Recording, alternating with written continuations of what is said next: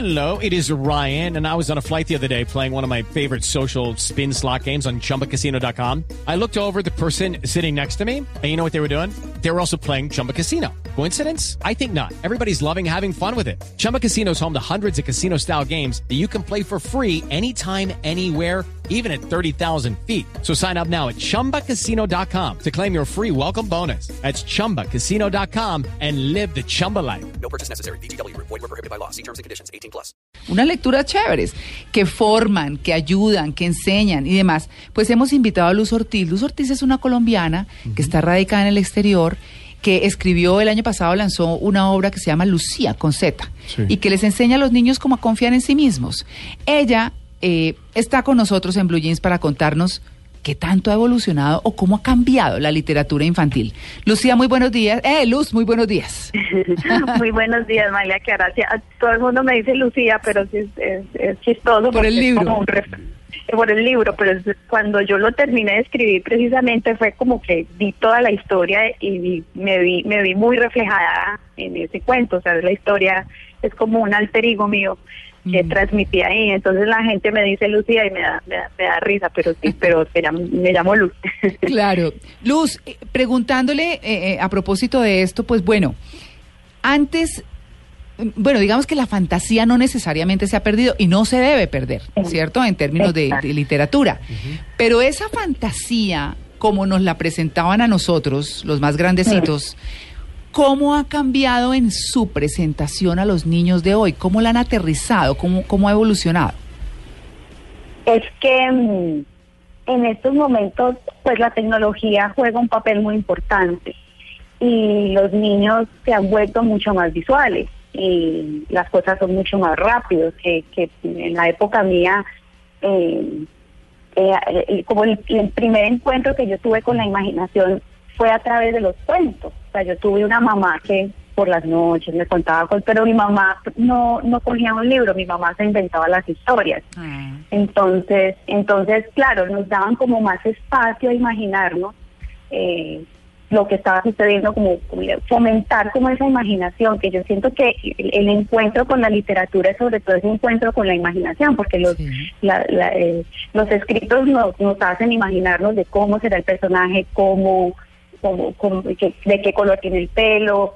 Entonces, la tecnología lamentablemente eh, no en su totalidad es mala porque es una vía a llegar a los niños y es una es una manera, es una alternativa para que ellos lean, pero también nos ha quitado un poquito como como esa ese ese ese saborcito de, de poder imaginar. Lo que pasa es que, por ejemplo, el tema que está diciendo Luz de la tecnología es interesante. Hoy en día se lee mucho en las tablets, en el iPad, en el Kindle, y es chévere y es práctico y uno lo puede llevar a todas partes. Pero la sabrosura de tener uno un libro en las Sí. manos, de oler un libro, de sentirlo, de pasar las páginas, de separar la paginita en la que uno va. eso Ah, de no- doblar la puntica, de rayar. Yo soy una rayadora de libros puedo. absurdas, sí. No puedo rayar. Sí, sí, sí. No, no, pues yo tengo un esfero al lado, porque si no, ¿cómo? Sí, sí. Y de Sí, colores. eso es ese, es- ese sentimiento y yo creo que también el libro nunca va a pasar de moda porque Mm. es algo que nos es algo que se inculca de generación en generación. Yo estuve en una conferencia precisamente de eso porque pues los autores y los ilustradores del medio estaban muy asustados, pues y uno entra como en ese pánico. Y la conferencista me gustó mucho como hizo el, el- como, como abordó el tema. Ella dijo, le- o sea, los libros es algo que nunca va a salir, sea, nunca, nunca, nunca va a salir de moda, por, por decirlo así, porque lo que uno hace con su hijo, su hijo lo, lo repite. Sí. Entonces es, o sea, es también porque cuando yo escribo, cuando yo, o sea, escribir para niños es un reto muy grande, era lo que estaban hablando al principio, encontrar la voz de niño es muy complicado. Yo me tomé siete años en escribir eh, el cuento de Lucía, precisamente por eso, porque como de adultos nos enrollamos tanto, los niños son mucho más simples y eso yo lo veo en las lecturas. Cuando yo hago una lectura, el niño entiende rapidísimo. El, el adulto conecta mucho emocionalmente porque, claro, los adultos ya tenemos todos estos miedos y ya estamos muy trabajados. Entonces, em, entonces sí siento que, que la, o sea, la, la- el, el libro es algo que, que pasa de generación en generación y eso es algo que hay que fomentar y en eso es como la labor que yo que O sea, porque yo lo pude haber sacado digitalmente, pero yo creo mucho en el poder de un libro y sobre todo en el poder de cómo se conecta su, su padre con su hijo y un libro es una herramienta perfecta. Pero- sobre, sí, Pero, pero, pero de pronto una forma de conectarse con los jóvenes no es precisamente a través de las tablets y a través de internet y Sí. no tener que recurrir a un libro que es muy romántico y particularmente para nosotros los adultos, pero, pero para un joven probablemente es mejor te- porque además se encuentra de todo en cualquier momento y fácilmente, incluso muchas veces hasta gratis, ¿no? Sí, sí, o sea, eh, como te dije, la tecnología no del todo es mala. Es, nos tenemos que apoyar en tecnología porque es lo que es lo que se está viviendo y hay que adaptarnos a ese medio. Pero el libro tiene como esa cosa romántica y como ese, es lo que estamos diciendo, que poder rayarlo, poder olerlo, Que poder- además encuentra... Sí, yo, yo quería preguntarle, Luz, esos contenidos o esa forma de soñar, ¿cómo ha cambiado? Digamos, en, en la narrativa, en la literatura como tal. Pues yo siento que el lenguaje ha cambiado mucho. Eh, el lenguaje ahorita es mucho más simple. Eh, antes los cuentos para niños eran mu- mucha poesía, mucha rima. Ahora siento que, que sí, como los niños requieren esa, esa rapidez y esa simpleza y sobre todo que llegar a la simplicidad es lo complicado. Eh, el, el idioma es el que se ha vuelto como más corto y más al punto. Eso Claro. es lo que siento que ha trascendido. ¿Ve? Pues A mí me parece escandaloso el tema de la baja lecturabilidad en el país todavía. 1.7 libros por año. O sea, ni Es que dos al año. Ni siquiera dos, mientras en Europa se leen 10. Sí. Imagínense Es ustedes. una página por día. Además que la gente desconoce que leer, no solamente porque es especial, hermoso, espectacular, romántico, un hobby, no.